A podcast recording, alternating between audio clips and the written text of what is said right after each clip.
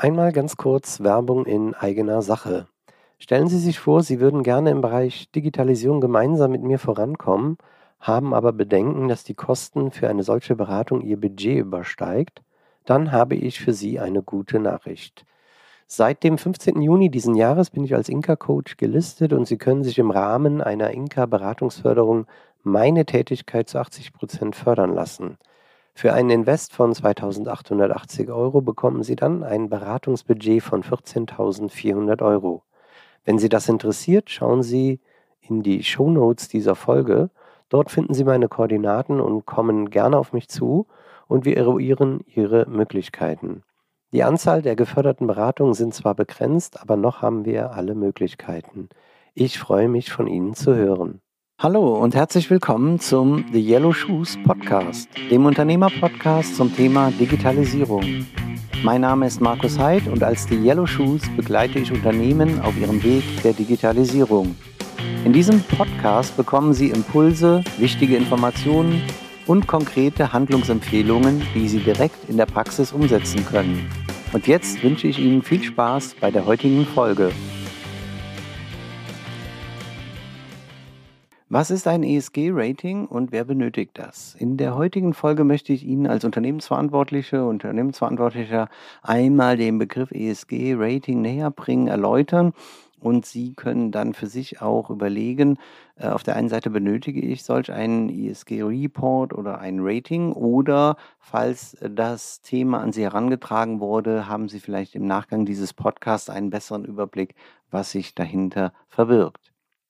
ESG bedeutet Environmental, Social and Governance, also die drei, sagen wir mal, Unternehmensbereiche Nachhaltigkeit, Soziales oder sozialer Bereich, soziales Verhalten und Unternehmensführung, die in einem solchen Report und dem darauf folgenden Ratings sozusagen bewertet werden kann. Also ESG-Ratings bewerten Geschäftspraktiken von Unternehmen hinsichtlich ihrer Nachhaltigkeit. Und dazu werden Risikoevaluierungen sowie Performance-Messungen anhand ökologischer, sozialer und die Unternehmensführung äh, betreffenden Faktoren vorgenommen.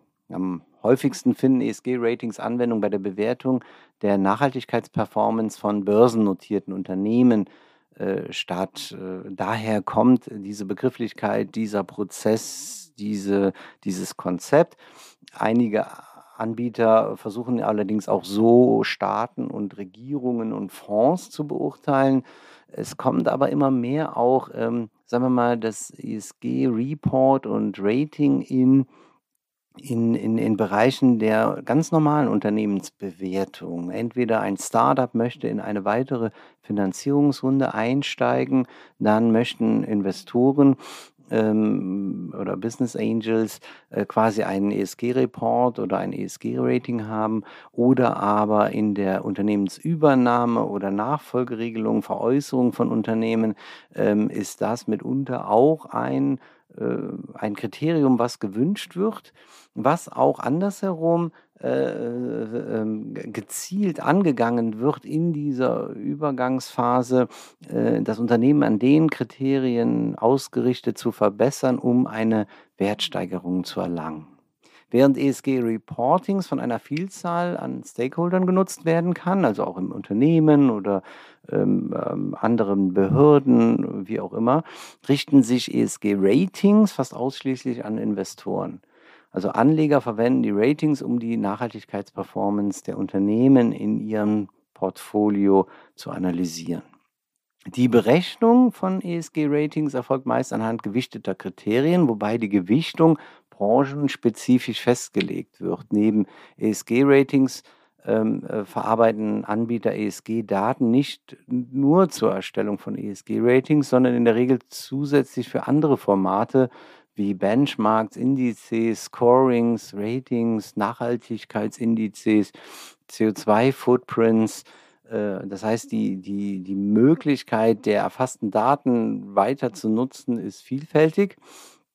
Ähm, äh, das heißt, äh, es führen mehrere Motivationen dahin, ein sogenanntes ESG-Rating zu erheben, beziehungsweise die Daten zu erheben, um ein Rating machen zu können.